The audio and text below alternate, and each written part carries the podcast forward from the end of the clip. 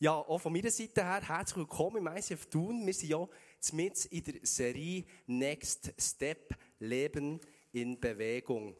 Und ähm, das ist nicht nur der Name, der Titel von dieser Serie, sondern das ist gleichzeitig auch unser Jahresmotto, das wir im ganzen ICF Berner Movement haben. Und bevor ich so richtig starte, möchte ich dir den Vers vorlesen, der die Serie, aber auch unser Jahresmotto prägt. Und das steht im 2. Korinther 3, Vers 18. Und dort steht, und der Geist des Herrn wirkt in uns so, dass wir ihm immer ähnlicher werden und immer stärker seine Herrlichkeit widerspiegeln.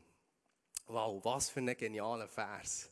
Wo Jesus ist auferstanden und in den Himmel ist hochgefahren, hat er uns seinen Geist hinterlassen. Er hat uns seinen Heiligen Geist geschenkt. Es ist nicht ein Geist, den ich mir, muss, den ich muss erarbeiten muss, sondern wir haben den in uns innen und der lebt in uns innen. Also wir haben eigentlich die besten Voraussetzungen, um Jesus immer wie ähnlicher zu werden, oder? Auf jeden Fall ist die Basis gelegt, für nächste Schritte zu machen und vor allem für ein Leben zu führen, das alles andere als Stillstand bedeutet. Ich habe mal in einer Firma gearbeitet, die hat als Firmenmotto gehabt, Stillstand bedeutet Rückschritt. Und das, das, Motto, das hat mich extrem gestresst, als ich das immer wieder gelesen habe. Sie haben das uns auch mit grossen Plakaten so an die Wand geklebt. Und ich dachte, das bedeutet ja riesen Stress, immer, immer Fortschritt und nie bleiben stehen. Und vielleicht kennst du es, die viele Unternehmungen haben so Ende Jahr so Mitarbeitergespräche und dort wird angeschaut, ähm, ob die Ziele, die sie dir gesteckt haben, ob du die Ziele hast erreicht und vor allem werden immer wieder neue Ziele für das nächste Jahr gesetzt. Und manchmal denke ich so an Gespräche, hey, kann die Firma nicht mal zwei, drei Gänge zurückschrauben oder, oder können die nicht mal so ein bisschen ruhiger ihre Schiene fahren, weil immer wieder das Setzen von neuen Zielen, das stresst mich, das, die Pace, die man jetzt nicht mehr, nicht mehr mitfahren. Aber ich habe gemerkt, dass wenn mein Leben stillsteht, dass das mit der Zeit ziemlich langweilig und ziemlich mühsam kann werden ja, damit wir ein Leben in Bewegung können haben können, braucht so einen Motor, der das Ganze vorantreibt. Und das hat mit, der Motor hat der Andi vor 14 Tagen mit uns angeschaut. Du siehst noch hier auf der Tafel. Der Motor heisst, Gott legt dir etwas aufs Herz. Du entdeckst das, was er dir aufs Herz legt.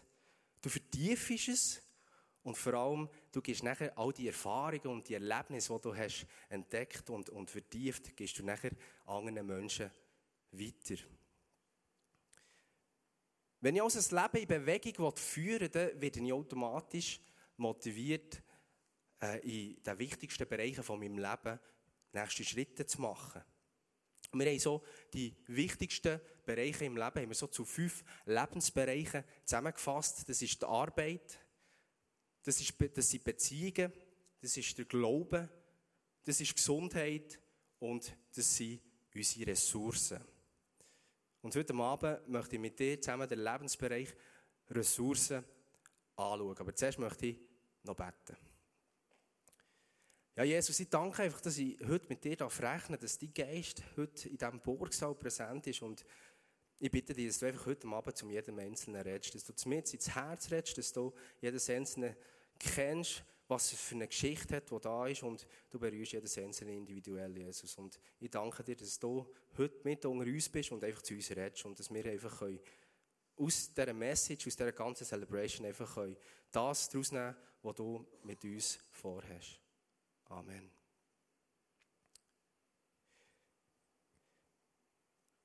Ja, wenn wir Jesus ähnlicher werden wie es im Korinther steht, dann ist es wichtig, dass wir eben genau in diesen fünf Lebensbereichen ausgeglichen sind. Und ich habe gesagt, wir schauen heute den Lebensbereich Ressourcen an. Und ich habe mal so ein paar Ressourcen mitgenommen, ähm, dass du das mal siehst, was das ist. Das ist zum Beispiel mal so ein paar Jeans. Und es ist wichtig, Jeans anzulegen, auch im Winter, weil es sonst ziemlich kalt hast aus. Ähm, eine Ressource, die auch sehr wichtig ist, zum Beispiel da hier die Pasta, die für alle Lebensmittel steht. Ähm, was gibt es noch? Zum Beispiel die Ressourcen Auto. Also, ich weiß nicht, ob jeder von euch so eine Karre hat, aber ähm, das ist eine Ressource. Oder auch ganz wichtig, das ist nicht so, das ist das, was drin ist da, unser Geld. Das sind alles so materielle Ressourcen. Ressourcen, die ich habe bekommen habe, die mir Sicherheit geben. Aber dann gibt es auch immaterielle Ressourcen. Zum Beispiel, habe ich auch mitgebracht, das ist hier die Ressource Zeit, die jeder hat. Jeder hat gleich viel Zeit bekommen von Gott. Alles Ressourcen, die Gott mir hat anvertraut. Und ich habe es auch so, ich mache mir manchmal ziemlich viel Gedanken und Sorgen über die Ressourcen. Nehmen wir zum Beispiel die Ressource Geld. Ungefähr 2350 Sätze stehen in der Bibel, die sich auf den Umgang mit dem Geld beziehen. 2350 Sätze, die mit Geld zu tun haben und ich mache mir immer noch Sorgen. Ich meine, ich bin nicht unbedingt der sparsamste Mensch. Es hat sich natürlich schon ein bisschen besser, je älter du wirst, aber ähm, als Sparfuchs bin ich nicht unbedingt. Aber Geld macht, wenn du es hast, ja nicht unbedingt glücklich. Aber wenn du kein Geld hast, macht es auch nicht glücklicher, oder? Oder nehmen wir zum Beispiel die Ressource Zeit. Vielleicht kennst du den Satz. Ja, wenn ich dann mal Zeit habe, dann mache ich dann das und das. Oder, ich habe keine Zeit für das. Oder vielleicht hast du auch schon gesagt, hey, oh, hat doch der Tag mehr als 24 Stunden. Alles Sorge und Ängste, die wir uns machen um Ressourcen, die Gott uns anvertraut hat. Aber wieso machen wir uns so Sorgen um die Ressourcen? Weil, wenn ich nämlich den Vers oder einen von meinen Lieblingsversen, der in der Bibel steht, lese, dann müsste ich mir eigentlich gar keine Sorgen machen. In Matthäus 6, 32 und 33 steht, euer himmlischer Vater kennt eure Bedürfnisse. Macht das Reich Gottes zu eurem wichtigsten Anliegen. Lebt in Gottes Gerechtigkeit und er wird euch all das geben, was ihr braucht. Gott weiß, was sie brauchen. Er will, er will mir alles geben. Das ist schon extrem beruhigend, oder? Aber wieso gibt Gott überhaupt einem Ressourcen? Für das zu erklären, ich ein bisschen ausholen. Und zwar, als Jesus ist auferstanden, bevor er neu in den Himmel ist hochgefahren ist, ist er ein paar Menschen auf dieser Erde noch begegnet. Unter anderem seiner lieblichen Mutter, der Maria. Er ist auch der Maria Magdalena begegnet. Aber er ist vor allem nachher auch seinen elf Jüngern begegnet. Er ist zu ihnen her und die Begegnung zwischen den Jüngern und zwischen Jesus liest in Matthäus 28, 18 bis 20. Und dort steht, Jesus kam und sagte zu seinen Jüngern, mir ist alle Macht im Himmel und auf der Erde gegeben. Darum geht zu allen Völkern und macht sie zu Jüngern und lehrt sie, alle Gebote zu halten, die ich euch gegeben habe. Und ich versichere euch, ich bin immer bei euch bis ans Ende der Zeit. Du kannst den Bibelvers so eigentlich in unsere Next Step Sprache übersetzen. Und da heißt es nämlich, entdecke deine Abenteuer mit Gott, vertiefe deine Beziehung mit Gott, mache nächste Schritte und gib dein Erlebtes weiter.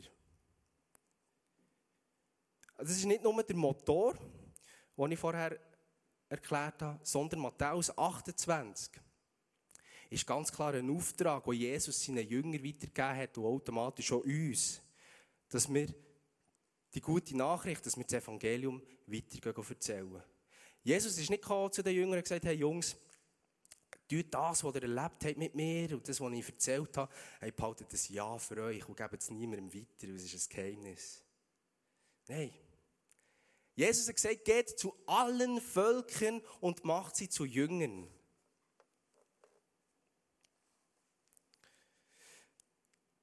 Als ich gerade frisch zum Glauben bekam, bin ich natürlich auch irgendwann auf den Vers, auf den Missionsbefehl gestoßen. Und das hat mir richtig Angst bereitet. Und ich dachte, oh, oh, jetzt kommt der Jesus auf das Mal und sagt, hey Lucky, pack deine sieben Sachen und gang nach Afrika missionieren. Also ich weiß nicht, vielleicht hast du das auch schon mal, äh, schon, schon mal Angst gehabt davor. Also nicht, dass ich etwas habe gegen die, die nach Afrika missionieren, aber das ist jetzt etwas, das liegt jetzt einfach mir nicht auf dem Herz. Aber ich habe noch schnell gemerkt, als ich Beziehung angefangen habe mit Jesus, dass eine Beziehung führen mit Jesus alles andere ist als Stillstand im Leben. Hey, da ist, da ist Action vorprogrammiert. Jesus hat uns also einen Auftrag gegeben und nicht nur einen Auftrag, sondern er hat uns auch die Mittel, also die Ressourcen dazu geschenkt, damit wir diesen Auftrag auch erfüllen können. Ich möchte dir das zeigen anhand von einem Gleichnis, wo Jesus seinen Jüngern erzählt hat. Das Gleichnis ist ähm, ziemlich ein längs Gleichnis, aber ein extrem geniales. Ähm, du kannst also zurücklehnen, du siehst die ganze Geschichte auch, kannst mitlesen hinten auf dem Screen. Matthäus 25, 14 bis 29 steht das Gleichnis. Es ist wie bei einem Mann, der vorhatte, in ein anderes Land zu reisen. Er rief seine Diener zu sich und vertraute ihnen sein Vermögen an. Einem gab er fünf Talente, einem anderen zwei und wieder einem anderen eines. Jedem seinen Fähigkeiten entsprechend. Dann reiste er ab. Der Diener, der fünf Talente bekommen hatte, begann sofort mit dem Geld zu arbeiten und gewann fünf weitere dazu. Ebenso gewann der, der zwei Talente bekommen hatte, zwei weitere dazu. Der aber, der nur ein Talent bekommen hatte, grub ein Loch in die Erde und versteckte das Geld seines Herrn. Nach langer Zeit kehrte der Herr zurück und forderte seine Diener auf, mit ihm abzurechnen. Zuerst kam der, der fünf Talente erhalten hatte. Er brachte die anderen fünf Talente mit und sagte, Herr, fünf Talente hast du mir gegeben. Diese fünf hier habe ich dazu gewonnen. Sehr gut, erwiderte der Herr. Du bist ein tüchtiger und treuer Diener. Du bist mit dem wenigen treu umgegangen.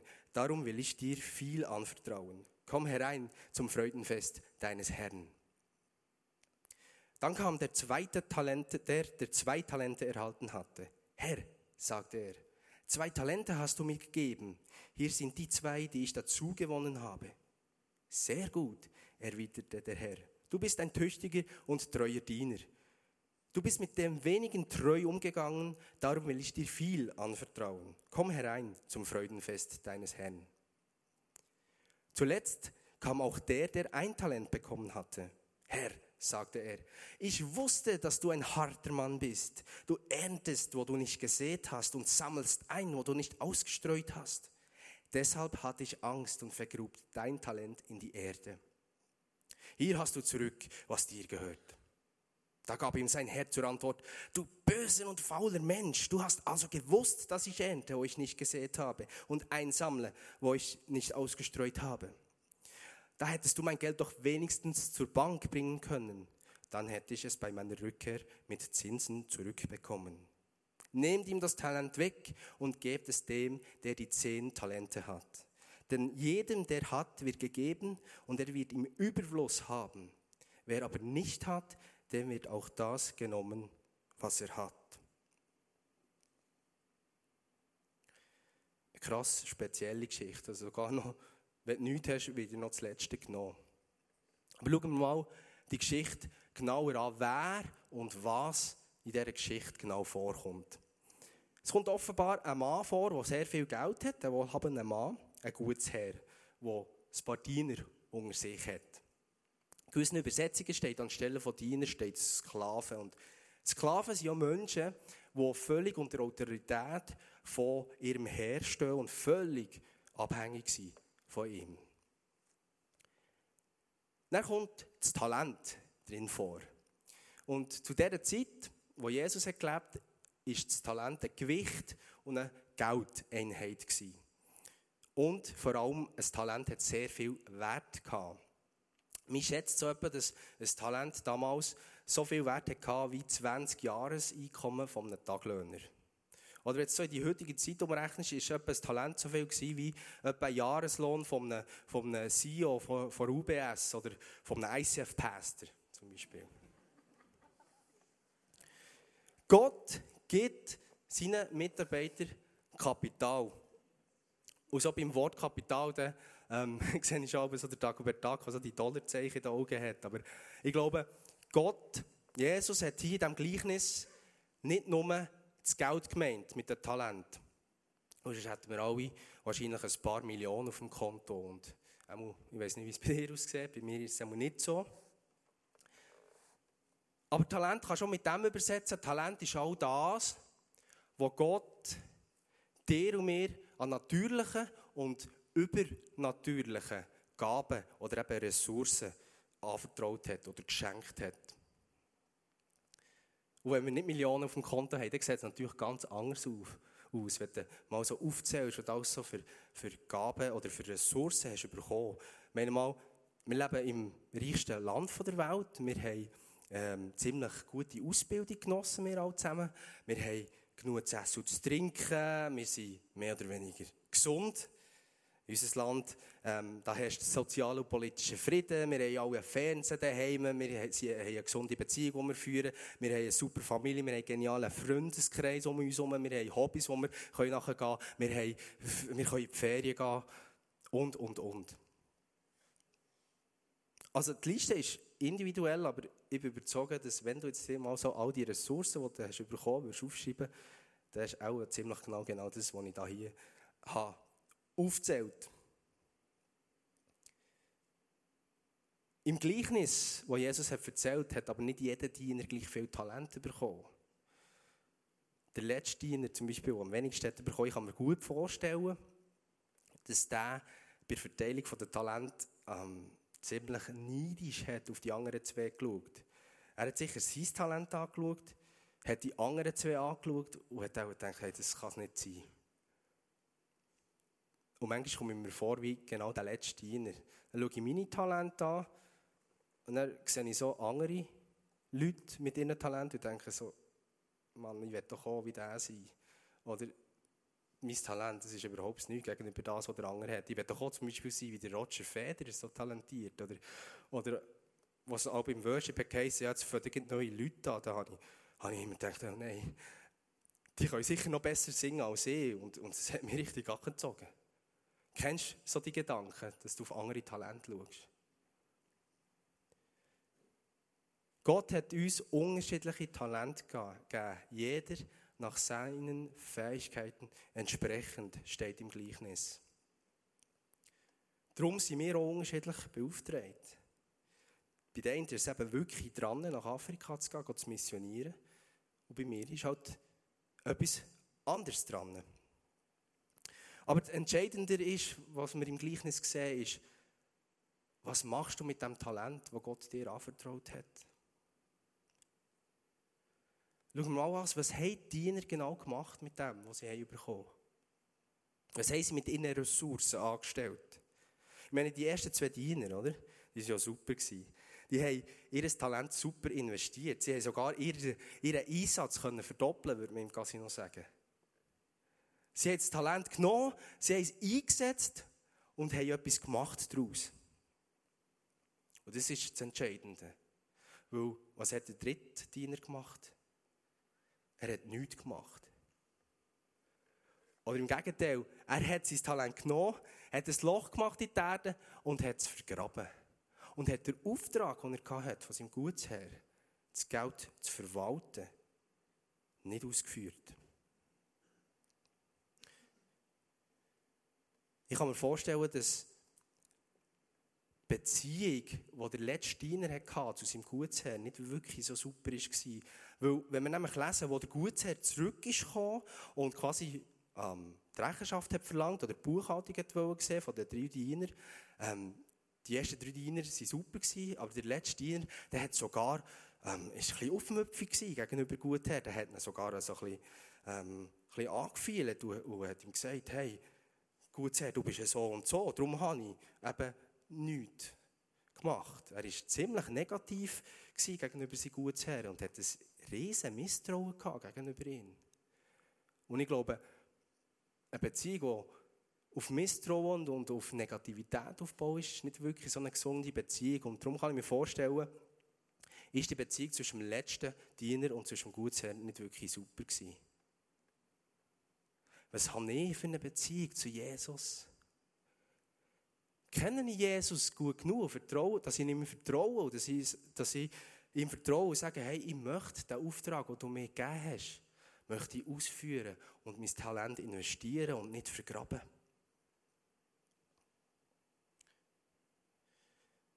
Als ich das Gleichnis auf das Herz bekommen und das durchgelesen habe, habe ich gedacht, oh, oh, oh. Das ist so ein typisches Gleichnis ähm, für, für Leistungserbringer. Und dann habe ich gedacht, ich habe schon gesehen, so nebst dem, dass ich MC bin, im MC Ministry bin, ähm, nebst dem im Worship Ministry bin, äh, nebst dem, dass ich Producer bin hier vom ICF Thun äh, und noch das äh, Audio Ministry leiten, das Multimedia Ministry leiten und noch das Licht Ministry leiten, könnte ich ja eigentlich noch ins Baby World gehen.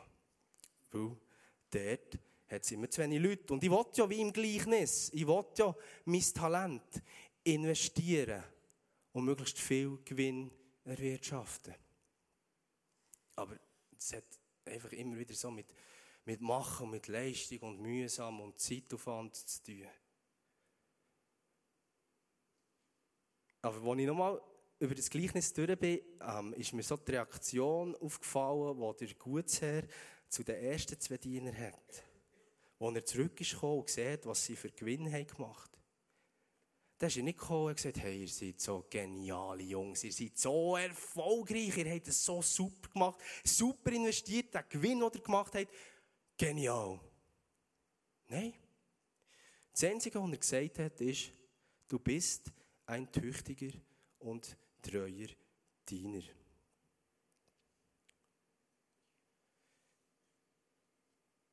Ja, ich bin überzeugt, dass der Erfolg Jesus nicht unbedingt wichtig ist. Ich denke, er freut sich sicher, wenn wir erfolgreich sind, wenn wir Erfolg haben in dem, was wir machen. Aber viel wichtiger ist für Jesus, dass wir treu sind, dass wir treu sind mit dem, was er uns anvertraut hat. Und vor allem, dass wir treu sind und seinen Auftrag, den er uns gegeben hat, ausführen. Und an anderen Stelle von der Bibel, im Lukas 16, 10, sagt Jesus, wer in kleinen Dingen treu ist, wird auch in großen treu sein. Und wer schon in geringen Angelegenheiten betrügt, wird auch bei größerer Verantwortung nicht ehrlich sein. Die ersten zwei Diener waren treu wie verrückt. Sie sind richtig umgegangen und treu umgegangen mit dem, was der Gutsherr ihnen hat anvertraut. Und sie haben ihr Talent richtig eingesetzt. Ja, vielleicht ist es dran, dass du dir heute mal Gedanken machst. Welche Talent hat mir Gott anvertraut? Für was schlägt überhaupt mein Herz? Oder vielleicht schaust du mal zurück und denkst, hey, wo habe ich überhaupt meine Talente eingesetzt? Oder habe ich meine Talente einfach in die Erde vergraben? Oder vielleicht machst du dir heute mal Gedanken und sagst, hey, was habe ich für eine Beziehung mit dem Gutsherr, mit Jesus? Vertraue Jesus so fest, dass ich kann, Jesus, ich möchte das, was du sagst in Matthäus 6, dass wenn ich zuerst nach deinem Reich trachte, dass du mir alle Ressourcen wirst geben, die ich brauche, dass du mein Versorger bist.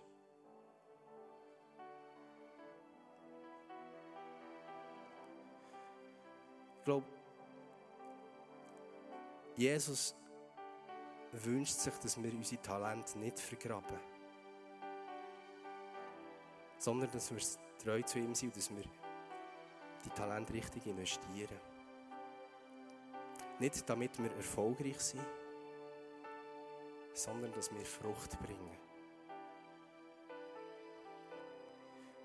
Du hast am Anfang der Celebration so einen Apfel auf dem Stuhl gehabt. Und sinnbildlich geht es genau um diesen Apfel. Ich bin überzeugt, dass, wenn wir es zulassen, dass der Geist, den Gott uns geschenkt hat, der Geist, der in uns innen lebt, wenn wir es zulassen, dass der Geist in uns innen wirkt, dann setze ich automatisch meine Ressourcen, meine Talente richtig ein und bringe Frucht. Weil ein Bauer, wenn er seinen Acker pflügt und wenn er dann seine Samen verstreut auf dem ganzen Acker, dann wünscht sich der Bauer auch, dass da Frucht entsteht, dass Leben gedeiht auf dem Acker. Und ich wünsche mir auch, dass in meinem Leben, egal wo ich bin, dass wenn ich arbeite am Arbeitsplatz oder wenn ich eine Zweierschaft habe mit irgendjemandem oder wenn ich am Sonntag hier in der Church bin, egal was ich mache, wünsche ich mir, dass genau so eine süße, grosse, gesunde, köstige Frucht daraus entsteht. Hast du diesen Wunsch schon? Und ich bin überzeugt, die Frucht, die Früchte sind die Auswirkungen von unserem Glauben. In Johannes 15, 7 und 8 steht, wenn ihr in mir bleibt und meine Worte in euch bleiben, könnt ihr bitten, um was ihr wollt. Eure Bitte wird erfüllt werden. Dadurch, dass ihr reiche Frucht tragt und euch als meine Jünger erweist, wird die Herrlichkeit meines Vaters offenbart. Ich möchte dich einladen, aufzustehen. Ich möchte zusammen mit dir beten. Und ich werde im Gebet, mit im Gebet, werde ich kurz stoppen und ich möchte dir die Gelegenheit geben, dass du echt in die Stille gehst, dass du mit Gott zusammen kannst sein dort und kannst sagen, hey, Gott, leg mir doch aufs Herz, welche Talent das ich möchte einsetzen und wo ich es soll einsetzen Ja, Jesus, danke vielmals für all die Ressourcen, die du uns anvertraut hast. Danke vielmals, für, dass du ein Gott bist, der uns so viel zutraut und so viel Gutes will für uns. Und dass du Gott bist, der uns immer wieder auffordert. Auffordert, Gutes zu tun, auffordert, mit anderen Leuten zusammen zu sein. Weil du auch immer mit anderen Leuten zusammen bist und, und du willst das Leben teilen mit uns, Jesus. Und Jesus, ich bitte, dass du jetzt in dieser Zeit, wo wir echt zu dir kommen, dass du jedem Menschen einfach aufs Herz legst wie es mit diesen Ressourcen darf umgehen, die du ihm anvertraut hast.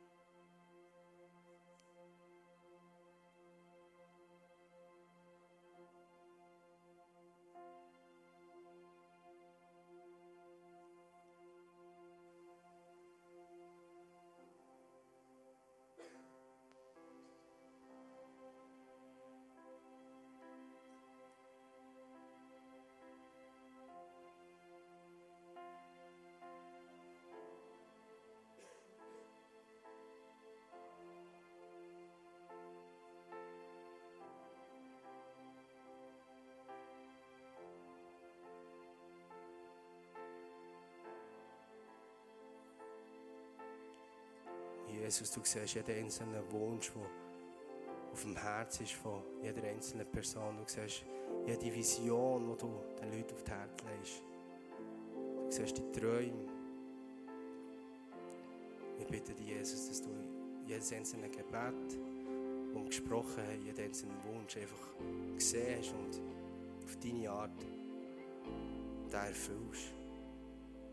Jesus, wir wollen Frucht bringen und Das können wir nur durch die Geist, Jesus. Und befähigen uns, dass wir schon bereits nächste Woche einfach rausgehen können und so eine süße, grosse Frucht können bringen können. Sei es in Gesprächen, sei es einfach in dem, dass wir Beziehungen haben mit anderen Leuten. Wo du es vorgelebt hast, wo du ein Gott von Beziehung bist, Jesus. Danke liebst du uns und danke segnest du jedes Einzelne, der hier ist. Danke machst du uns ready für die nächste Woche. Bete dich an, Gott. Amen. Du kannst jetzt während der Worship-Zeit, wenn du Lust hast, hingehen, hinten ins Face-to-Face, dass sind Leute da, die möchten für dich beten, die für dich da sind, die ermutigende Worte haben für dich profitiert doch von dem.